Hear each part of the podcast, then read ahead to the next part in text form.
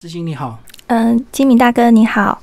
好，那之前我们来聊你的这个呃第二本的这个小说，第二本是不是酝酿期比较久哦？你从这个二零一八年出版之后，经过了两年，是不是？对，呃，其实我这一本小说是我在二零一七年写之的时候，就是我的第一本长篇小说。我在写之的时候，其实就有想要写这一本的念头。然后那个时候，呃，其实是想到是两本长篇小说，一个是《海市》，然后另外一个名字是《山境》，就是。呃，山上的山，然后镜是镜子的镜，山镜。然后这两个呃故事呢，其实一个刚好是源自于我的爸爸，一个是我的妈妈的故事，这样子原型啦。当然后来在写的时候，它其实是有很多虚构，已经跟呃原来的我的妈妈已经是差距很大的了。那呃这两个故事那时候。因为之其实是写我阿公的故事嘛，所以我在想山境，我在想呃山境这个故事的时候，就是以我爸爸他后来到山上度假村工作，然后在山上遇到的一些情形，然后海事刚好是相反，因为我爸妈他们在我很小的时候就离婚了，那我妈妈后来就是到了台北，然后到了一个呃最繁华的地方，到了西门町这样子，所以我这本故事很多的部分都是围绕着西门町这个地方在写。嗯，虽然一开始是妈妈的这个故事原型，但是发展之后一定会加入越来越多的元素，对不对？对。所以就跟所谓的这个本来家里的这个故事会越来越多一个这个重组，一个重新的再组合这样子。呃，那书名为什么叫海市？先把这个书名讲一下。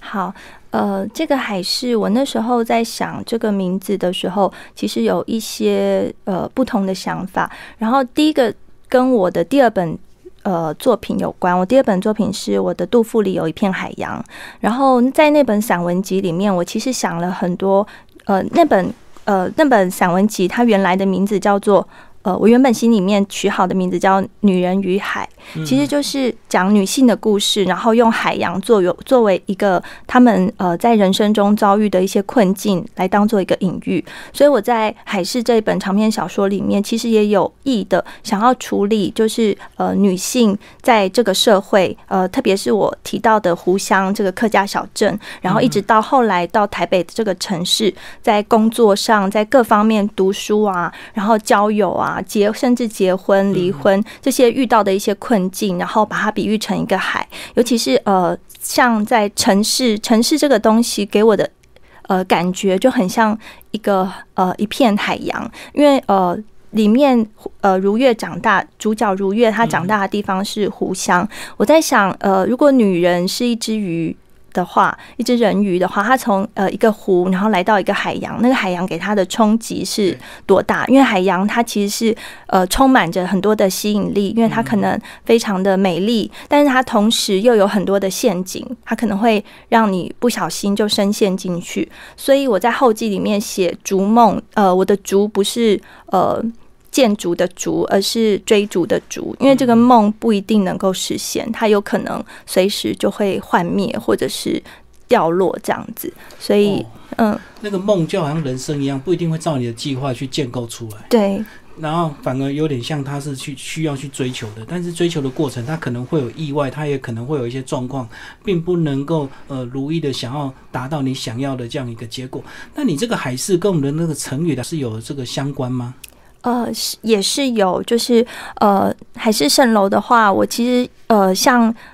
人事变换，它其实就像海市蜃楼，就是瞬间的，然后它很可能就是呃，像我在写西门町的时候，对于小鱼来说，小鱼已经是一个新世代了，他是呃八零后的一个小孩，那他。对于他来说，那个西门町呢，都有了很多很多的转换。因为我一开始的第一幕其实就是呃，他们在一个卖场，然后那个卖场要收掉了，但是这个卖场对于小鱼跟他的嗯好朋友们是意义非常重大的。但是西门町就是这样的一个地方，它每一栋大楼，它很快很快就会随着时间呃被对更替淘汰，就很像那个海市蜃楼给我们的感觉一样。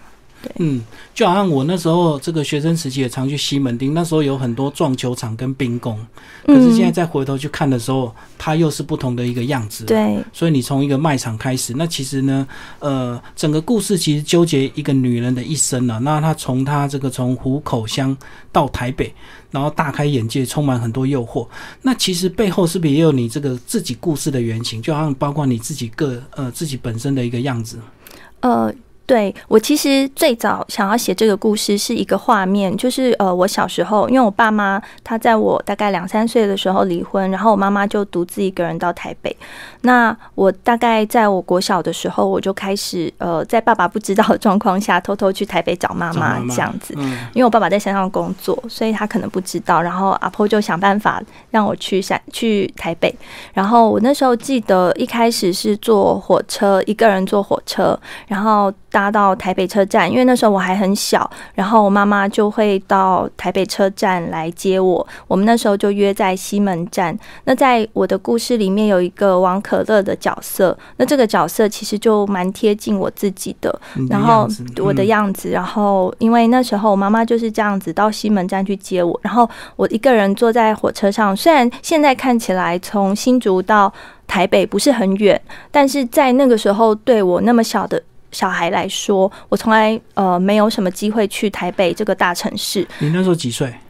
那时候一开始应该八九岁吧，嗯，然后自己搭火车，然后这样一路上台北。然后你在那个呃一，你看到那台北车站那么大，人那么多。因为如果大家有经过虎口的小车站的话，会知道它是一个很小的车站。其实呃那个站长啊站员，我们每天看都认识了，不像。你一看到台北车站是那么的大，然后各色各样的人都有，所以那对我来说是很大的冲击。然后后来我记得。再大一点去的时候，那个时候是呃我自己走路，就妈妈因为我长大了，妈妈就让我自己走路去西门町找他，就从台北站自己走去西门町找他就对，他就没有在台北站接你。对，然后那个时候我记得我就是呃一路问人，就问人说呃西门町万年大楼怎么走这样子，然后就是还有问过警察，然后就穿过呃二二八纪念公园，那时候还叫新公园这样子，然后到。万年大楼找我妈妈，然后再后来就是有了捷运了，我就搭着捷运去找妈妈。就是对我来说，台北的更换就是这样，我每年去找我妈妈一次，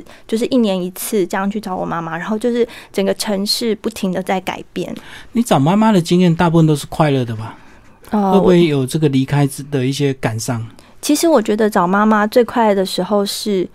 要见面，但是还没有见到面的时候，正期待的那一对，那时候非常非常的期待。可能在呃，因为小时候爸爸是不让我跟妈妈见面的，所以那时候我就记得我们家的呃。隔壁的转角有一个妇产科，妇产科的柱子上有一个公用电话，然后阿婆就会准备很多很多她收集来的一块钱，然后我们就她就抱着我，然后打公，因为我太还很小，够不到，对，抱起来，抱起来，然后我们就拿着公用电话，然后投一块钱，然后打电话给妈妈这样子，因为是长途，他就要一直帮你投钱，对对对，一直投钱，然后等到钱投完了，就是你就不能再讲了，然后那时候就会先约好要怎么样见面，嗯，然后安排好 大家。大家要就是就是作战准备，大家都准备好，然后就出发。那时候还没有手机，就是一定要去把时间地点先约好。对对对，嗯，然后就这样。那离开会感伤吗？非常非常感伤。那时候，呃，其实呃呃，我会在妈妈那边住一个晚上，因为呃，就是呃，如果安排的好，爸爸刚好在山上就没有回家，然后就可以在山到你的话，对对对，我就可以在山在呃。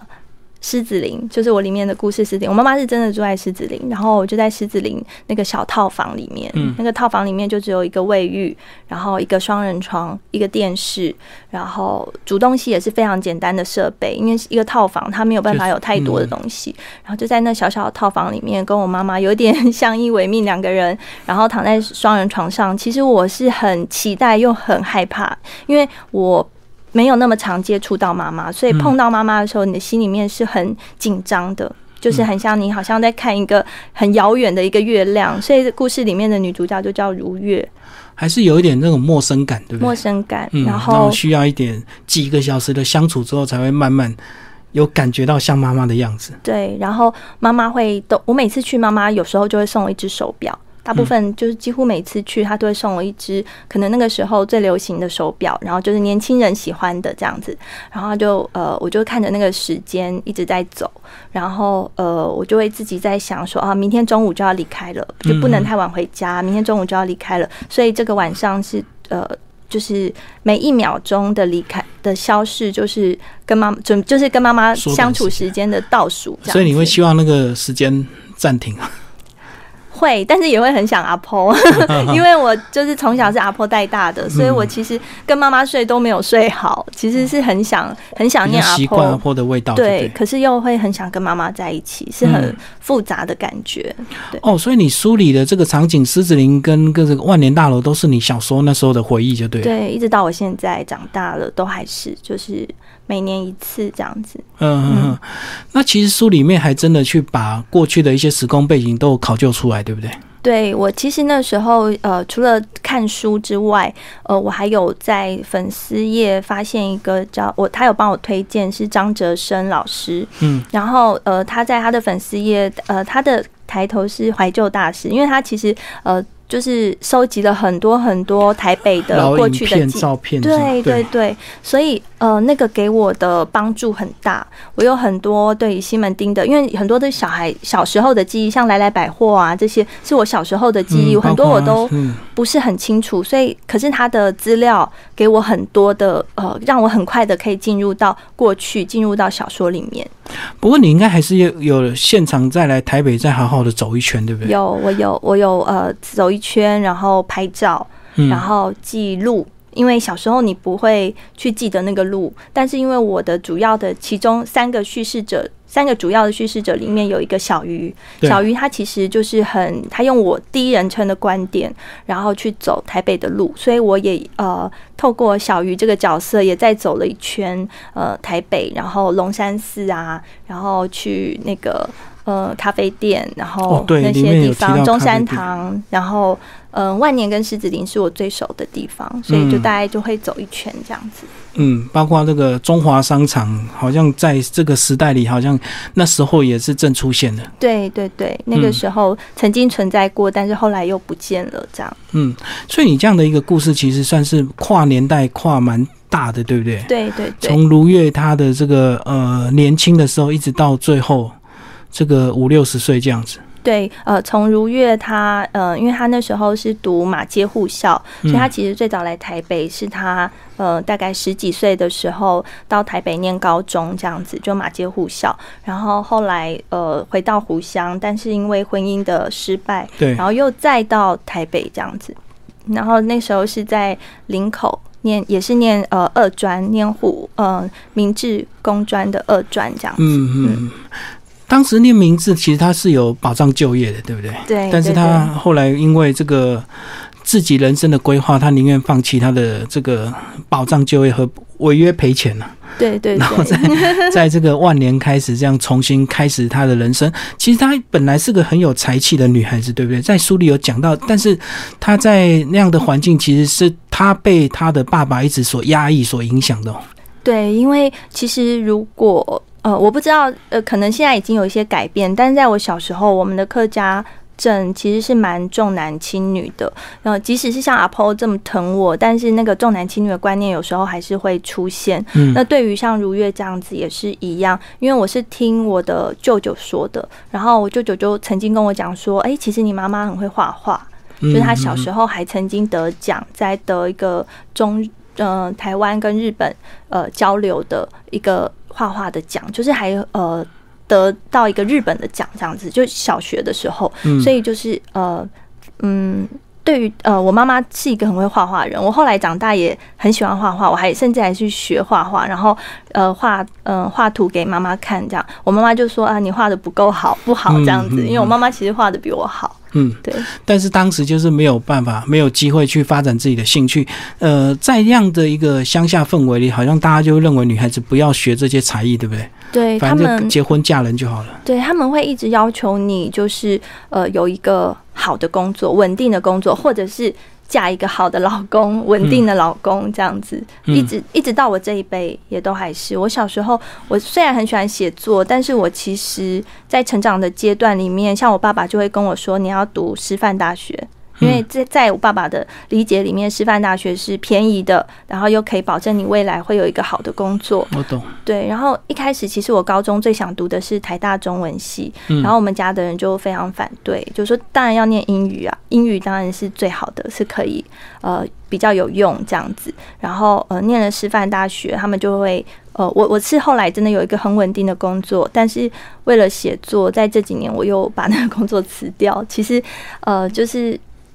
最后，我是选择了自己真的很喜欢的事情，就是有多绕一点路就对，对，没有直达，对，嗯，包括这个剧中女主角一样，她也是上了台北之后，她才真正能够呃发展想做她的一些事情，但是因为这个呃环境啊，或者是现实社会的使然，她后后来还是也是有一点迷失，对不对？对，嗯。嗯，因为在他的过去。他曾经有一个画画的这个梦，但是后来因为种种的原因，他没有办法继续做这个梦。然后后来他变成了一个表店的老板娘，但是在台北那样的过程里面，在台北那样的环境里面，呃，其实他是要求你要不停的赚钱，因为。万万年大楼的租金非常的贵，你就要赚很多钱去缴房租。对，我就常常听到我妈跟我说：“哦，租金要多少钱啊？然后要怎样怎样怎样。”然后我最记得是有一有一天，我跟妈妈走在台北，然后遇到了一个很落魄的老人家，就是穿，其实他穿的还不错，只是有点脏旧。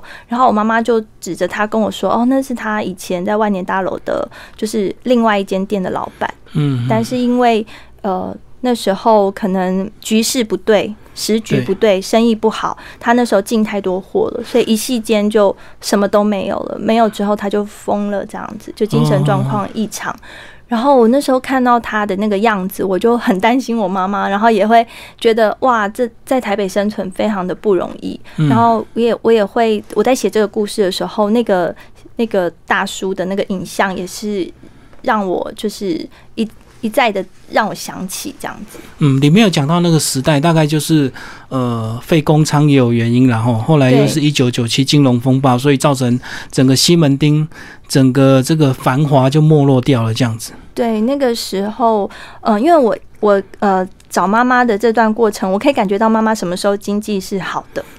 就会反映在你对对你的这个身上嘛，就是给零用钱或者是怎么样。对对对，像以前一开始我去找我。妈妈的时候，然后在这个故事里面也我也有写到，就带他去呃来来百货，然后到儿童层，然后名牌的那个童装店，对，完全不用试穿，就是拿到什么就拿了一一两袋，都不讲价就不讲价，大概可能我觉得虽然我还小，但是我想一两万应该跑不掉，就拿了那么多的那么贵的。童装这样子，然后就也眼也不眨，然后就走了这样。嗯，对。然后后来慢慢慢慢，我开始听到妈妈跟我说，呃，因为嗯，妈妈有时候会想要让我住好一点，会帮我租旅馆。然后但后来就慢慢就是我妈妈就说，那我们一起挤一挤好了。哦，我懂，就是可能就感觉他经济可能有点拮据，就对。对对对，然后就常常跟我说，呃，他可能想要跟谁借钱，或者是怎么样怎么样。然后就是状况就是越来越。就是每况愈下这样子，然后我自己心里面也会觉得很担心，然后也会劝他说，是不是要把店收掉？但是他非常舍不得，因为这是他在。他大半辈子都在这个店生活，他一直都在那个小小的店里，橱窗里面。对对对，嗯嗯嗯。那其实像如月这样的一个角色，呃，在整个人生的过程中，帮助他的当然有很多的女性，可是为难他的也有很多女性，哎，包括你讲那个学画画，他为什么突然不学？哎，就是有那个画室里面的一个算是大姐头去阻止，那包括他到医院去工作，哎，也有所谓的这个护理长开始刁难他，也许就是因为有些医生想要。跟他暧昧，想要追求他，哎，好像很多为难他的都是女性，哎，对，因为像如月这样的角色，我是设定她长得很漂亮，嗯，万年第一美女，就对，万年第一美人，呃，然后其实这也是。多多少少听我妈妈讲过，就是说那时候她为什么想要放弃医院的那个稳定的工作，其实跟这个也有关系。就是我妈妈呃，在很多女生的地方都很容易被排挤，这样子。因为长太漂亮，有时候真的 会会会有困扰。然后然后你成长过程里面，其实很多就是所谓的不平等，其实是有女性。对复制女性的霸凌的，对对，或者是他也没有办法，因为从小像呃如月的母亲，她从小也是被这样子教育长大的，嗯。所以她也会以这样的方式来对待自己的女儿，包括我妈妈也其实也是，她也会这样子嗯。对我这样，所以我觉得，我觉得这好像是一个复制的关系。嗯。嗯，我们来讲剧中的一些男性啊，男性的角色好像呃，其实他们都有一些比较可恶的地方，但是我相信一定有他背后的因素，对不对？对，嗯嗯、像是那个呃王宝林，呃王宝林就是如月的第一任先生，第一任先生，然后他其实是一个很浪漫的人，充满理想的一个，充满理想，嗯。然后很浪漫的人，可是可能就是有一点不切实际。对，对，所以对如月来说，当他遇到了呃整个婚姻生活需要柴米油盐的时候，她就会觉得这个先生很不很不牢靠，或者是先生后来就是呃他们一起在一个保险公司工作，然后先生甚至还嫉妒她，因为如月可能业绩很好。然后就会怀疑他说你靠什么东西来冲业绩，就对了。对对对，嗯嗯嗯然后这对如月来说是很大的呃质疑，跟呃他觉得非常不堪，然后他就会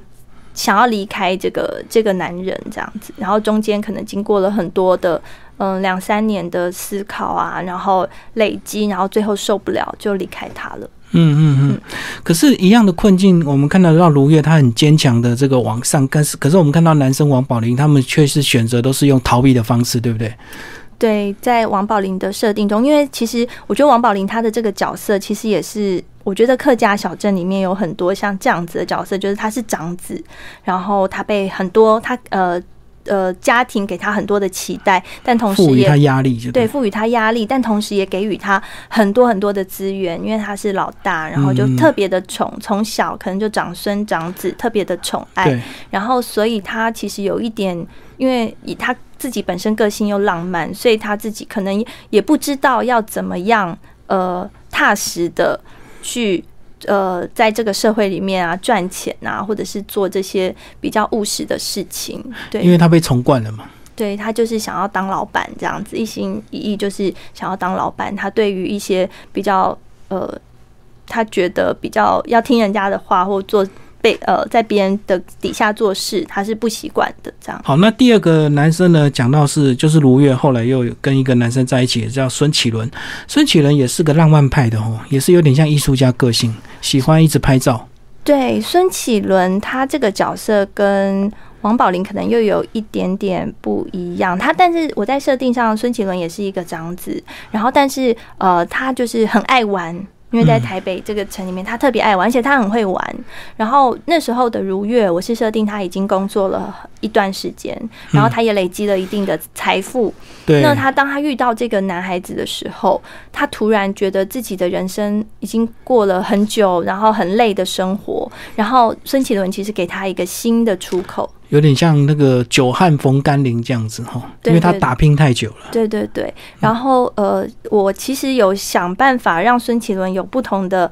呃样貌出现在这本小说里。我是呃透过小鱼，就他的女儿，嗯来怎么看他爸爸。其实对，在小鱼的角小鱼的眼中，爸爸其实不是这样的坏，因为爸爸会煮很多好吃的东西给他们吃，会带着他，就开计程车的时候会带着他到处玩，到处玩，然后呃，爸爸其实没有像妈妈那么凶，然后呃，在在小鱼的眼中，爸爸是一个很好的爸爸，虽然爸爸背叛了妈妈，最后背叛了妈妈，但是在他眼中，他会觉得爸爸对他还是很好的。嗯，对，所以我其实有尝试用小鱼这个角色，希望让孙启伦这个角色可以更立体，他有更多不同的样貌。稍微帮他平反一下，他绝对不是只是单纯的玩世不恭的一个花花公子，嗯，他对小孩还是有付出他的陪伴，对对对。只是他可能就是比较没有在规划他的人生，这样子，呃，过一天算一天吧。对，然后可能比较呃靠老婆，对，过度依赖如月，那也是因为如月他个人真的可能或许他商场的一些历练，让他自己越来越犀利，越来越所谓的这个呃强势。对很多男生只要跟他一靠在一起，很自然就会变成吃软饭，或者是 就靠他吃饭这对。对对，这有时候是那种在那个情形下，就是人的人性的懦弱，或者是人性的选择，这样。嗯，人性使然。对对对。其实你这本小说到大部分还是围绕着台北的西门町跟这个呃湖湘这两个地方在交错，对不对？对。然后用三个角色来叙述这个整篇，但是我觉得你一开始铺成很有点像这个短篇，后来你是怎么样去把它一篇一篇读到最后，才发现原来它是个长篇故事。这个是你刻意所所展现的一些技巧，或者是说你故意的一些铺陈吗？呃，我。先说我是怎么样开始写这些角色，嗯，就是我一开始写的时候，其实是从如月的观点先写的。我那时候的呃是想写一个短篇小说，没有错。我那时候想写的短篇小说，我还给他一个名字叫呃人客的石表，因为西表石表是客家话，所以我那时候是呃想要写一个短篇叫人客的石表，透过呃。如月跟他的嗯，跟他买表的客人这些互动，然后来串联如月的他在台北的生活。所以台语是不是就叫客客客人的求表？哦，所以你们对台台如果是台语的话，哦，对，然后但是嗯，我们客家话是音哈人客，就音哈诶西表，对对对，所以是我是用客语的发音去想，因为呃如月其实在台北生存的过程里面，他也常常用客语，因为。在台北的客客家人可能比较少一点，所以他在讲一些行话啊，或者是小呃想要跟呃他的小姐说一些事情的时候，会用客语这样子，比较让客人听不懂，然后比较好讲一些秘秘密价格啊，怎么怎么讨论。所以呃一开始是其实是只有如月，但是我在写如月这个角色，其实突然有一天我在写的时候，小鱼的声音就出现了，嗯，然后那时候我就跳到另外一个页面开始写小鱼，然后在写如月的。时候，我其实写的蛮蛮久的，就每每个东西、每个画面都很斟酌的去写。但是我在跳到小鱼这个角色，他的女儿的角色，他是怎么看待这个妈妈的这个后来的后来的样貌？那个这个东西对我来说，就不知道为什么就突然特别有感觉，然后就把小鱼的。把呃用透过小鱼把如月的后后半的人生，最后的这一段这个阶段的人生比较晚，对对对，然后写出来，然后等到这两个写完之后。我才又再回头去想，那如月为什么会变成现在的如月？是不是他小时候有遇到什么样的状况？所以我就用了如璇的这个声音，就是妹妹对，呃，如月的妹妹如璇的这个角色去写当年她在湖湘，她是怎么看她姐姐这个这一段女性的成长的这个过程这样子。然后到写了这三三呃三个视角，其实那时候我。嗯，因为这这个故事，它有得到文化部的奖励。嗯，那那时候得到文化部奖励，我的计划其实是分成三部曲，第一部、第二部、第三部是分别依照如月的成长的岁月，就从第一部当然就是如如璇在讲如月童年的时候，对，然后第二部是如月自己在讲述他求学，然后到他结婚，然后到台北工作这个经历，然后再是呃女儿小鱼，然后是一个顺时的方向。但是后来我在读的时候，我希望可以里面可以有一些，就是呃带着读者一起探索如月的身世的这样的一个想法，所以我把它打散了，嗯，然后把它重新的裁剪。整个整个结构是整个是呃，透过另外一种方式，然后把它组织起来，这样子。嗯嗯，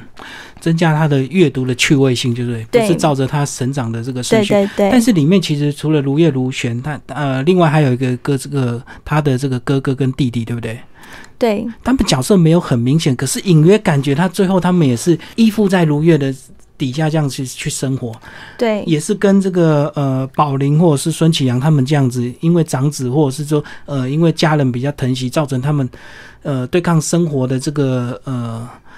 能力就比较弱一点。对，像如月的弟弟就是呃小鱼的舅舅这样的角色，他从小就是一个他是。妈妈最小的儿子，妈妈从小就是最宠他这样子，最疼他。然后呃，因为他可能当兵呃，然后结婚，没有什么，没有找到什么适当的工作，所以呃，姐姐在台北又经营一间表店，然后经营的很好，就把整个家庭，就整个家族，然后北漂到台北来，一起移居到台北来，然后就一起在狮子林买房子，然后大家住不同层楼这样子，买不同的层楼，然后在那里开始像呃蜜蜂的巢一样，这样慢慢的。筑巢，对，然后如月就像那个女王蜂，她要负责照顾这些弟弟妹妹这些人这样子。然后那时候，呃，在当呃台湾的经济状况很好的时候，这样的情形是可以的，是被允许的，嗯因为他们在狮子林楼下租店面，也是跟如月一样卖表，然后可以跟姐姐皮，跟姐姐那边拿表，然后来卖，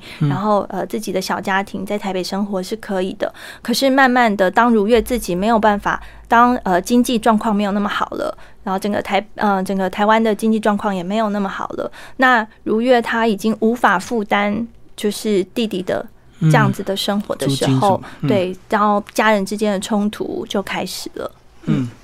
我觉得你里面还有一个很特别的地方，其实你在描述如月的身体的状况的一些发展的时候，其实呃，你也会刻意把一些细节写出来，真的让我们感觉到如月真的是从一个这个少女的状态走到所谓的中年的这个妈妈嗓的这种体型，对不对？对我其实是很刻意想要去透过她身体的样貌，让读者去感受到当，呃一个美人她可能迟暮了，就是美人迟暮，就是老了，然后当她的各方面没有像从前年轻的时候条件这么好了，他要怎么去面对？他接下来的人生，那这个梦要怎么样继续做下去？甚至他要怎么样在台北继续生活下去？这样，嗯，会不会有人就就把这个小说当做会把它定义成女性小说？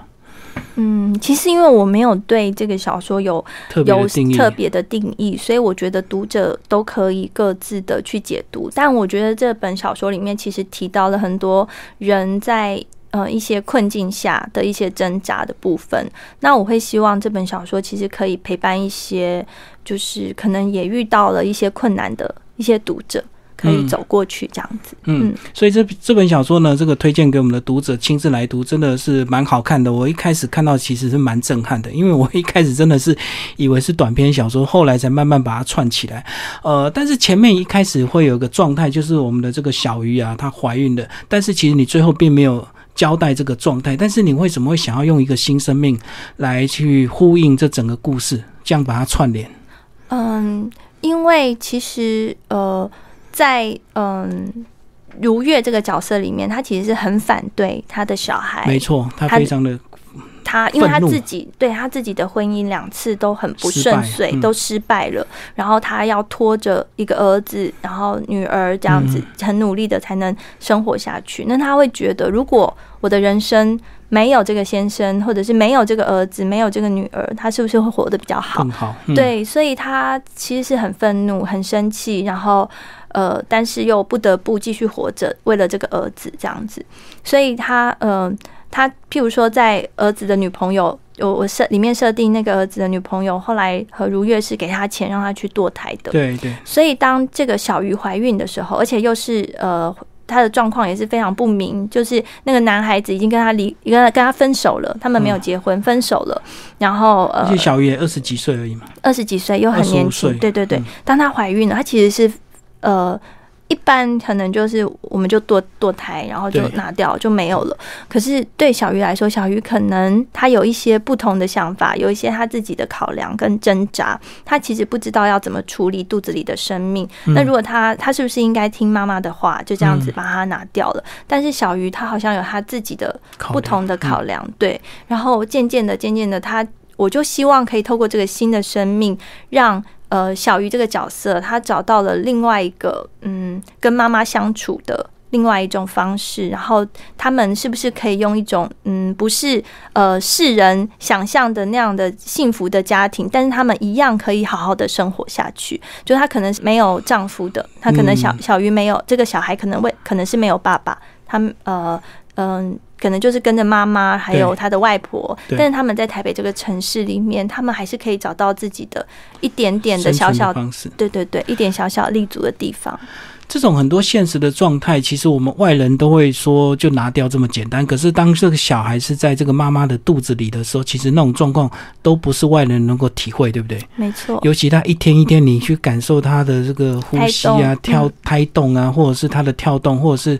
他的一些这个呃动作，你就越来越难做这样的一个决定。对，也也许也是因为我自己有小孩吧，嗯、所以我觉得这对我来说，呃，我在选择上我就会。想到我的孩子，然后我其实也蛮不忍心，就是在故事里面就这样子把那个生命就是拿掉。然后我在写小鱼这个角色的时候，好像也很自然而然的去朝向这样的方向，从一个很情感上就是这样，对他可能一开始是毫无头绪的，然后觉得这个是什么东西，怎么会出现在我的肚子里？然后渐渐渐渐，他开始回忆到以前爸爸妈妈跟他一起相处的情景，然后他慢慢慢慢，其实有那个连接，就是亲子之间的连接。那他也从那个亲子的连接，连接到他跟这个从来没有见过的这个孩子，然后慢慢从超音波里面看到他，互动，嗯对对对，然后